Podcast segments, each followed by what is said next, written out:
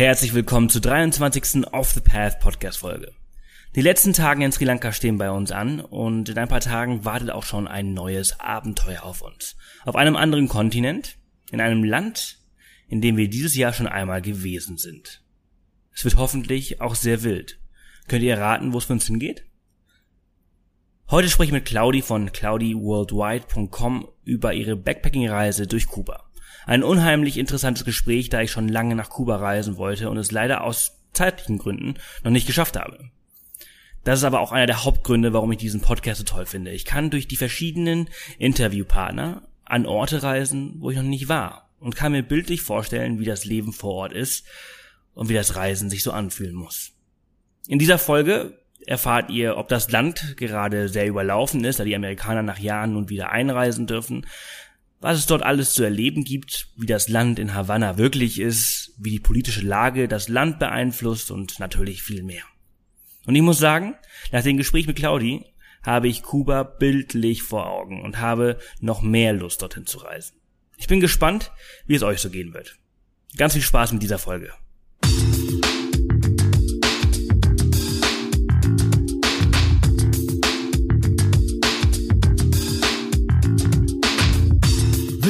Willkommen zum Off the Path Podcast.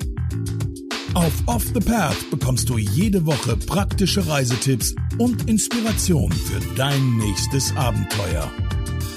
Und hier ist er, dein Travel Buddy und Abenteuer Junkie, Sebastian Canaves. Claudi, schön, dass du Zeit äh, gefunden hast. Hallo Sebastian, ich freue mich sehr dabei zu sein. Ich erwische dich noch ganz kurz in Berlin, bevor es nach Barcelona geht. Danke, dass du noch mal ein bisschen Zeit gefunden hast.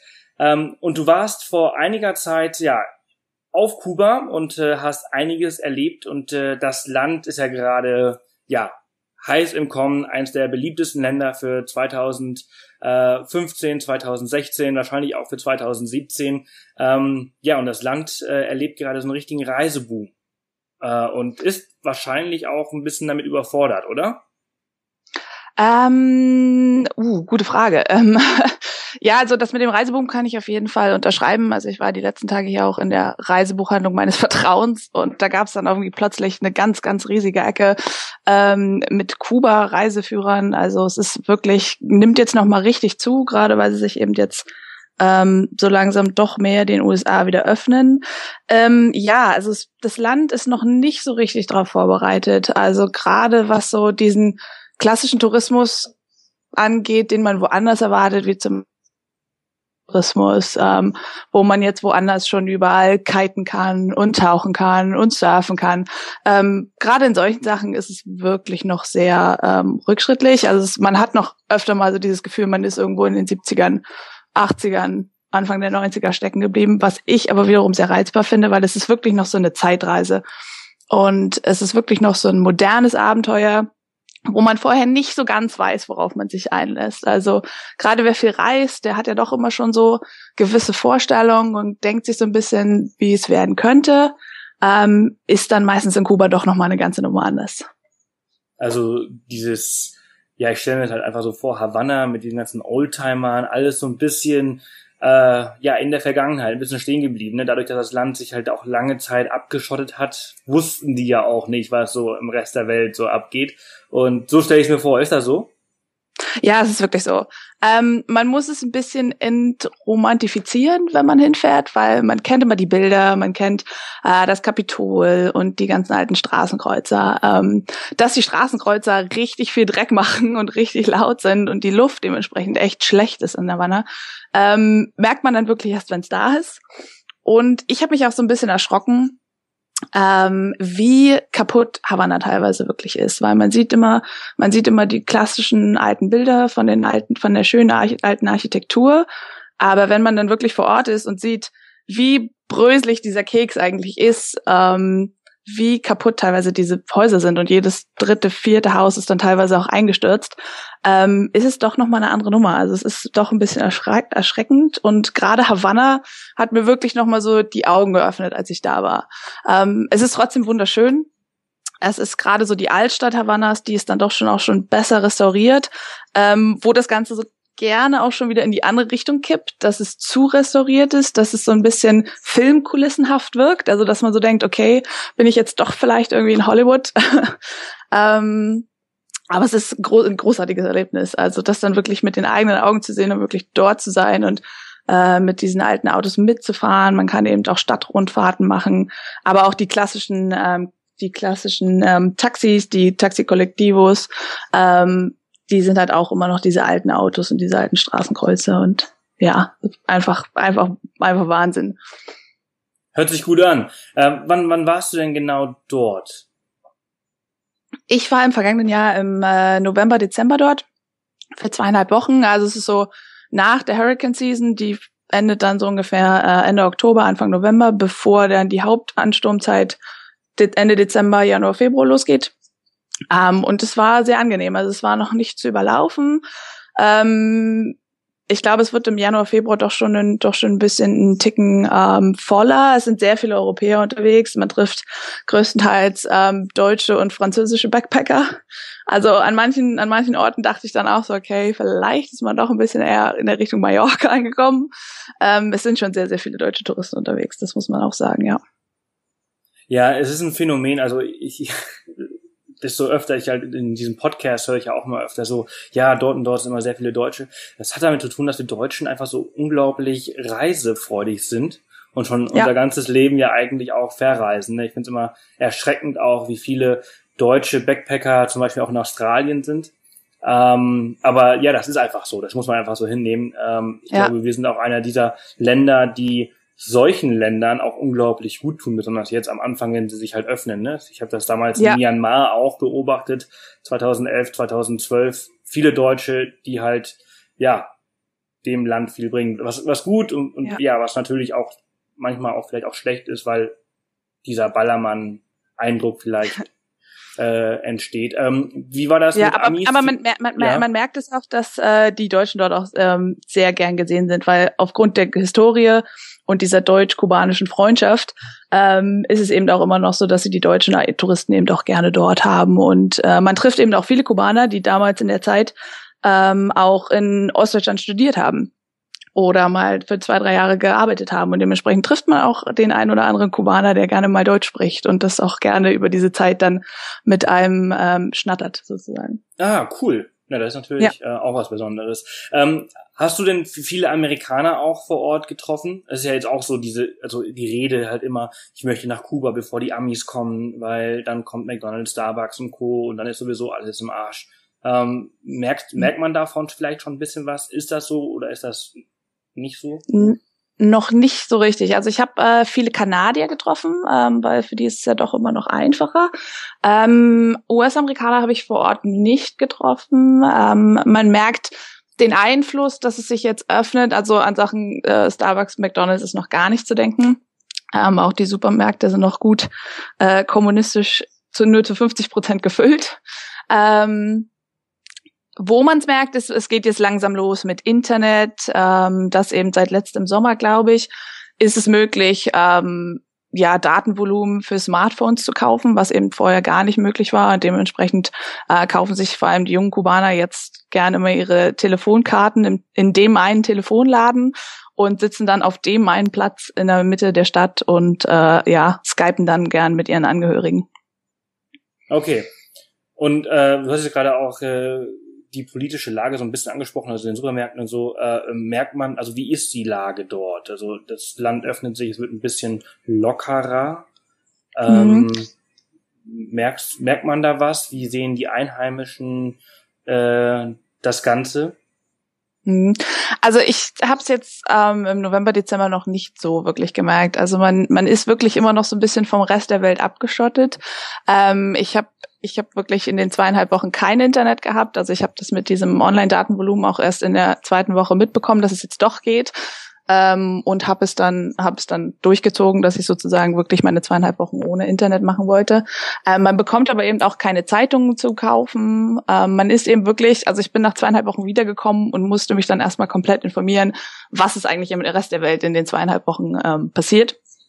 Also man ist wirklich wirklich komplett raus. Man ist dann auch so ein bisschen, man die meisten Leute, die backpacken, schlafen ja dann auch bei den Kubanern zu Hause, also in diesen Casa Particularis.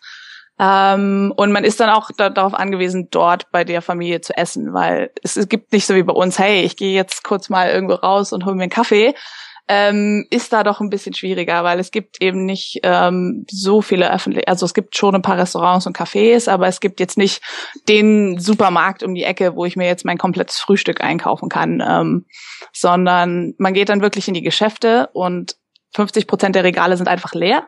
Da steht wirklich gar nichts drin. Ähm, und die anderen 50 Prozent des Ladens sind dann voll mit den Sachen, die es halt gerade gibt. Also da gibt's dann vielleicht auch einen kompletten Gang nur voll mit Spreewaldgurken. Seltsamerweise. Ähm, und der nächste Gang ist dann einfach voll mit Kakaopulver. Also es ist wirklich, man merkt es noch. Ähm, es gibt nicht viel. Es ist, herrscht immer noch ähm, große Armut. Ähm, natürlich wird die Grundversorgung für den Kubaner gesichert. Ähm, dementsprechend bekommen sie dann schon ihre Milch, ihren Käse. Das gibt's ja dann ähm, alles noch auf, auf, auf Essensmarken ähm, zugewiesen. Aber so ist es, es ist, also man merkt wirklich noch nicht viel von der von der Öffnung und dementsprechend denke ich, dass es ähm, jeder, der jeder, der gerne noch dieses moderne Abenteuer Kuba mitmachen möchte, sollte das doch schon jetzt machen. Ja. Okay, cool. Du hast jetzt gerade auch äh, die Unterkunft angesprochen. Also man lebt bei den Kubanern. Ähm, ist das überall so auf der Insel oder gibt's auch ähm, vielleicht schon die ersten Hostels oder Hotels? Ähm, ja, wie hast du denn da überall geschlafen? Mhm. Also ich habe mich wirklich an diese Casa Particularis gehalten. Also es gibt entweder Hotel oder Casa Particularis. Es gibt jetzt nicht diese klassischen ähm, Hostels wie bei uns. Ähm, dementsprechend diese, diese, hat man diese Casas äh, Particulares, das sind äh, ja. Homestays.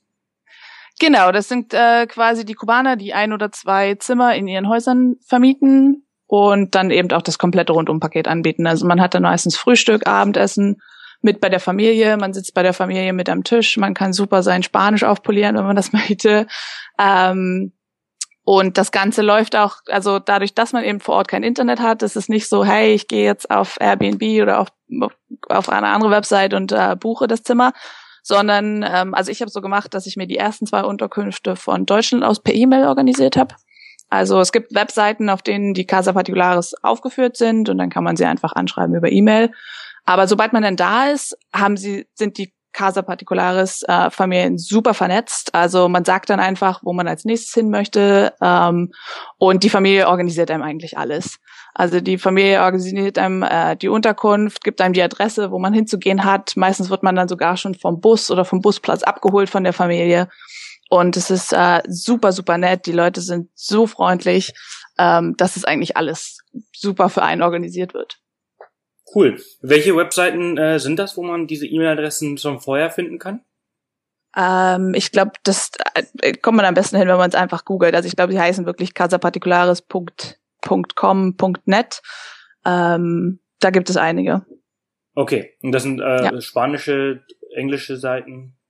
Äh, das sind englische, deutsche Seiten, also da findet man eigentlich schon alles. Okay. Und äh, ja, wenn man also eine Reise äh, durch Kuba startet, äh, dann startet man am besten in der Hauptstadt in Havanna.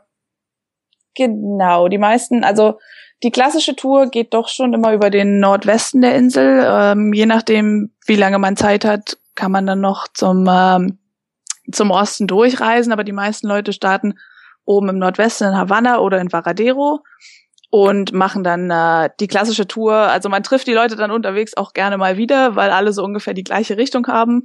Und ähm, ich bin zum Beispiel genau, ich habe in Havanna gestartet, bin dann ähm, weiter nach Westen gefahren, nach Vinales, dann von Vinales zurück, in, zurück ins klassische Varadero und dann noch weiter nach unten nach Cienfuegos und Trinidad und dann wieder zurück nach Havanna.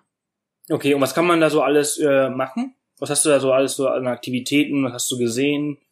Was war so besonders an diesen Stops? Also das Besondere an den Stops war, dass alle Stops so unterschiedlich waren. Äh, man kann von, wie gesagt, Havanna ist die Großstadt, ähm, die geschichtsträchtige Großstadt, wo man, wo irgendwie jeder was findet, was ihm gefällt. Vinales ist dann wirklich so Landleben, Dschungellandleben, wo wirklich die Leute noch keine kaum Maschinerie haben, um ihre Felder zu bewirtschaften, sondern man fährt dann wirklich mit dem Ochsenkarren, man kann vier Stunden ähm, in einem total verlassenen Tal reiten gehen. Ähm, man kann sich privat auf irgendwelchen Tabakplantagen rumtreiben, ähm, wo man noch einen frischen Kokosnusscocktail serviert bekommt. Ähm, also wirklich so wirklich kubanisches Bauernleben, wie es noch ist. Also das ist wieder so dieser Zeitreiseaspekt. Dort ist es wirklich noch so und für uns ist es so, wow, hier war das vor 100 Jahren so. Also ähm, wirklich das nimmt einem, macht einem wirklich sprachlos. Ähm, aber wie gesagt, die Leute so, so unglaublich höflich und aufgeschlossen und nett. Ähm, dann, wenn man weiter nach Varadero fährt, Varadero ist natürlich klassisches Strandleben. Also das kennt man ja immer von den Pauschaltouristen, die dann irgendwie nach Kuba fahren. Die fahren ja meistens nach Varadero. Da muss man aufpassen, weil diese Halbinsel ist quasi so Hälfte komplett Hotels und Bettenbogen, wo man eigentlich so als Backpacker ja nicht hin möchte. Aber es gibt eben auch den Ort Varadero, wo man wirklich fast alleine am Strand ist. Also ich war drei Tage wirklich dort und habe nur Strandleben genossen und ähm, kaum eine andere Menschenseele am Strand getroffen. Also es ist wirklich, wirklich sehr, sehr ruhig und ähm, zum Ausspannen genau das Richtige. Und dann ähm, Trinidad da unten ist die alte Zuckerregion, also das ist auch wirklich äh, eine süße, süße Kleinstadt mit ganz vielen bunten Häusern, Kopfsteinpflasterstraßen ähm, in der Mitte der alten Zuckerregion mit auch Dschungel drumrum, also auch sehr grün, aber doch ein bisschen kleiner als Havanna, dementsprechend äh, ein bisschen ja malerischer. Ja, cool. Hört sich hört sich genial an. Ähm, du warst zwei Wochen dort, hast du erwähnt. Ähm, ja, zweieinhalb, genau. Zweieinhalb. Würdest du, ist das, ist das, ist das genug? Ist das genau richtig oder sollte man vielleicht länger nach Kuba? Mm, also ich hätte gern schon noch so die drei Wochen ähm, voll gemacht. Oder wenn man sagt, man macht es noch länger, man macht vier, fünf, sechs Wochen, ähm, dass man halt unten äh, bis zum Ende der Insel durchfährt. Oder man kann es auch super eben mit einem Sprachaufenthalt verbinden, weil man ähm, überall auch Sprachschulen findet. Ähm, also alles unter unter zwei Wochen sollte man nicht machen. Man sollte schon, weil gerade das Reisen doch ein bisschen umständlicher ist. Man hat eben auch ähm, nicht dieses Hey, wir mieten uns jetzt einen Mietwagen und fahren äh, da rum. Das sollte man sich auch ein paar Mal mehr überlegen, weil die Straßen eben nicht in dem besten Zustand sind. Also man muss schon sehr langsam fahren. Ähm, ich bin jetzt mit dem Bus gefahren oder mit dem Taxi Collectivo ähm, von Ort zu Ort und der Bus zum Beispiel, der fährt dann wirklich nur vielleicht ein, zwei Mal am Tag das heißt, da ist man auch relativ äh, dran gebunden, wann der eben fährt. Oder man fährt eben mit diesen Taxikollektivus mit anderen Leuten, die sich dann immer am Bus, am Busplatz sammeln und ähm, fährt dann doch recht günstig mit einem privaten Taxi von A nach B. Aber die privaten Taxis, also ich bin einmal in so einem 52er Ford Buick, ne, in so Buick gefahren oder äh, ich weiß gar nicht mehr genau, was es war, aber der war so rostig, dass ich irgendwie auf der Autobahn jedes Mal dachte, mein Sitz macht gleich einen Abgang. ähm, also es ist es ist sehr abenteuerlich und ähm, aber es macht Spaß auf jeden Fall. Aber dementsprechend muss man eben fürs Reisen. Es ist jetzt nicht, wir sagen, ey, wir fahren früh los um acht und sind dann um zehn in der nächsten Stadt und haben dann noch den ganzen Tag. Also man muss schon immer mindestens einen halben Tag für die Reise von A nach B irgendwie einplanen. Ja, jetzt hast du gerade auch erwähnt, dass du gerne auch noch den Süden gemacht äh, hättest. Was, was hätte man denn da machen können? Mm, ganz klassisch ist natürlich, die meisten wollen natürlich unten nach äh, Guantanamo. Ähm, das ist so, dass die meisten Leute sagen, hey, wir waren da mal unten. Ähm, dann Santiago de Cuba ist natürlich noch eine großartige Stadt da unten, die ich mir gerne angeguckt hätte. Ähm, und dann gibt es noch da unten die Sierra Maestra, ist ja dieser große Nationalpark, wo eben damals Che Guevara seine, seine Rebellenkriege geführt hat. Also es gibt schon, es gibt schon noch einige schöne Orte da unten. Baracoa soll wunder, wunderschön sein, ähm, strandtechnisch und ähm, naturtechnisch ja, da kann man, da kann man auch und ist wahrscheinlich auch ein bisschen weniger überlaufen ähm, mit Touristen, weil die meisten Leute doch, glaube ich, oben den den Nordwesten machen. Und man kann dann auch, also man, man könnte zum Beispiel nach unten durchfahren und dann von äh, Santiago de Cuba zurück nach Havanna fliegen. Okay, also inländische Flüge gibt's auch, cool. Also wäre ja. der, der, der Süden quasi das Richtige für Off the Path. Wahrscheinlich. Wahrscheinlich. Was, was, was es auch noch gibt, ist äh, die Inselwelt. Was auch immer ganz viele nicht auf dem Schirm haben. Es gibt ja unten noch die Isla de la Juventud, die so ein bisschen nördlich ähm, der großen Hauptinsel ist, wo es auch Segeltouren gibt um die Inseln. Die dauern aber immer mit, mindestens irgendwie acht Tage. Und für mich war es dann so, also dadurch, dass ich insgesamt nur zweieinhalb Wochen Zeit hatte, wollte ich jetzt nicht achteinhalb Tage ähm, dafür schon so ein bisschen raushauen. Aber das ist wahrscheinlich so für Off the Path-Hörer auch nochmal ganz interessant. Sehr cool. Ähm, wie ist äh, dein Spanisch? Uh, äh, also ich bin vor ungefähr einem Jahr nach Spanien gezogen und habe auch zu diesem Zeitpunkt äh, erst angefangen, Spanisch zu lernen. Also es ist Anfängerlevel, sagen wir es mal so. Ähm, Lo entiendes bien, ¿no? Sí. sí, claro. Ähm, aber ich bin trotzdem recht gut zurechtgekommen. Also man muss sich bewusst sein, das ist ähm, schon eher dieses zentralamerikanische Spanisch. Also man muss dann doch vielleicht ein, zweimal noch nachfragen, wie man es dann versteht. Ja. Aber ähm, die Leute sind, die Leute sind so, kommen so auf einen zu, dass sie damit auch kein Problem haben. Und wenn sie es dann fünfmal wiederholen müssen. Und ähm, Englisch wird auch immer, immer besser. Also ich hätte es, ich hätte es ähm, schlechter erwartet, um ehrlich zu sein. Aber gerade die ähm, Familien in den Casa Particulares, die können dann schon eigentlich mal wenigstens ein paar Brocken Englisch, so dass man sich äh, verständigen kann. Aber würdest du jetzt sagen, also wenn jetzt jemand kein Spanisch spricht, oder mhm. wirklich nur ganz wenige Brocken und ähm, dass man damit zurechtkommt, also ohne Spanisch auf Kuba kommt man damit zurecht oder sollte man schon zumindest ein bisschen verstehen und sprechen können? Ähm, man kommt auch ohne zurecht.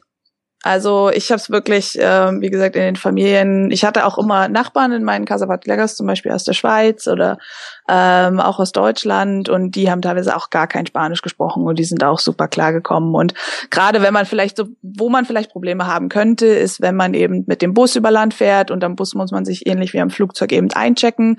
Aber dort sind so viele andere, andere Touristen, ähm, die dort mit einem einchecken, Franzosen, Deutsche, Engländer, wo man die dann aber auch Spanisch sprechen, wo man jederzeit nach Hilfe fragen kann eigentlich.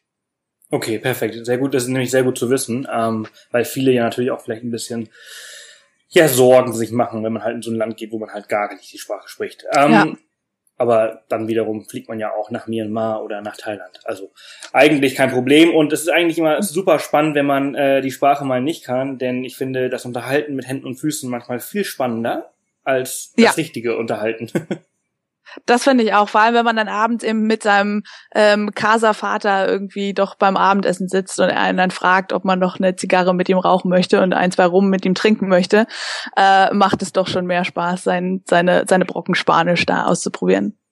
Ja, sehr cool. Äh, lass uns langsam äh, zum Schluss kommen dieser Folge. Ähm, wie sind denn die Preise vor Ort? Ist das, äh, ja, was, was kosten die Dinge? Ist das, ist das teuer? Ist das günstig?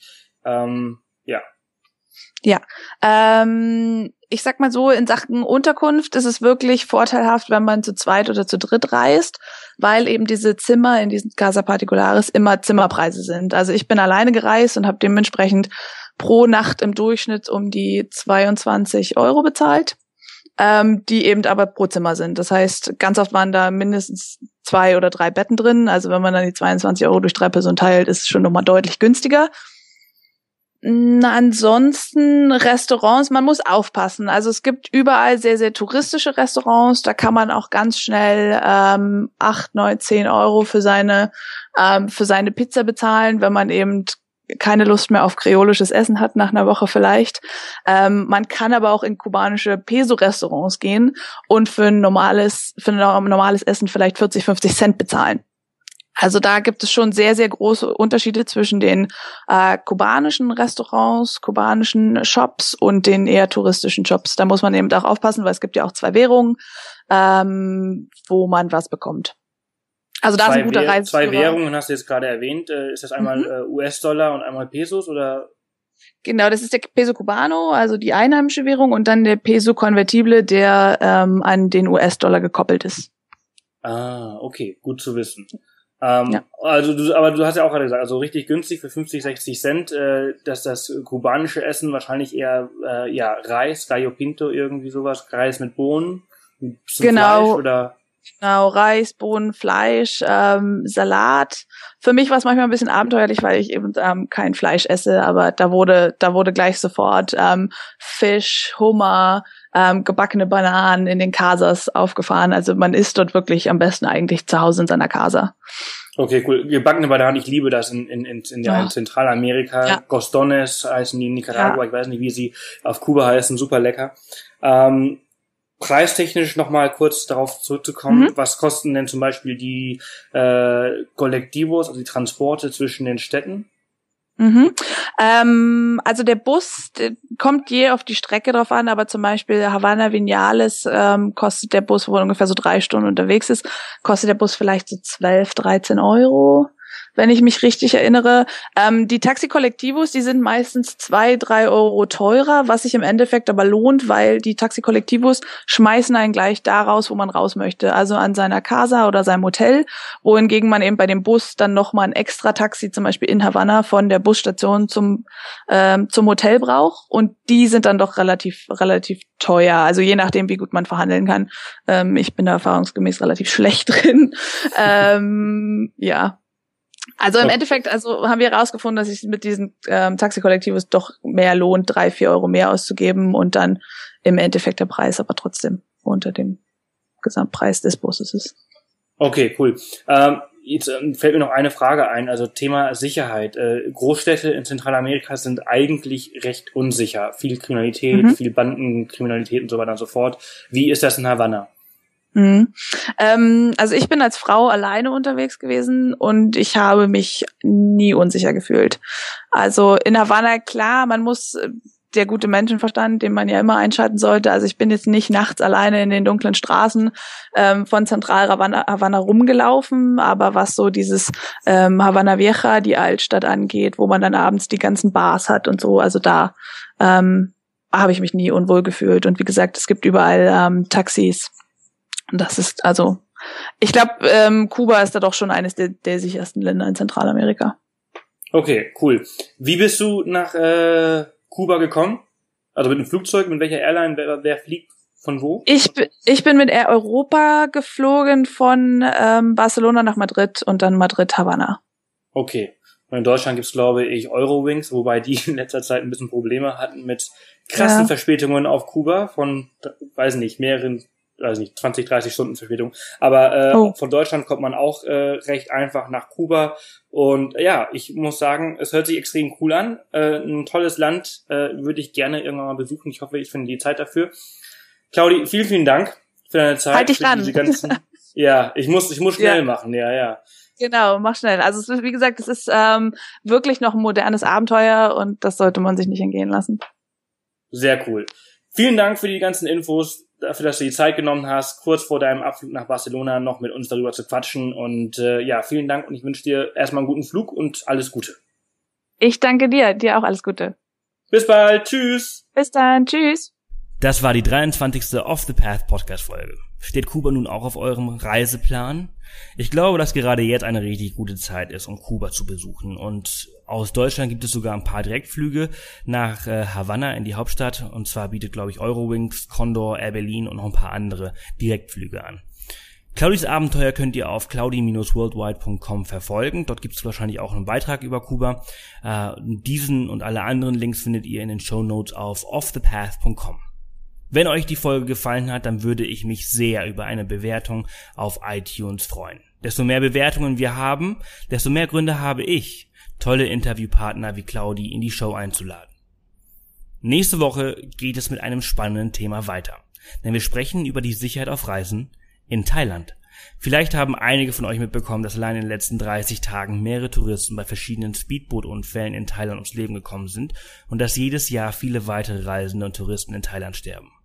Als Gast habe ich Johnny Hamburg, der lange Zeit in Koh Tao gelebt und gearbeitet hat und uns erzählt, wie sicher das Reisen in Thailand wirklich ist und worauf ihr achten solltet, wenn ihr das, durch das Land des Lächelns unterwegs seid. Ein, wie ich finde, wichtiges und sehr spannendes Thema, was viel zu selten behandelt und besprochen wird.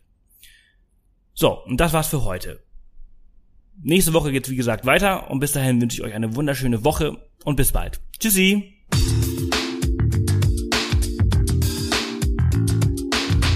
Das war wieder eine Off the Path Podcast Folge.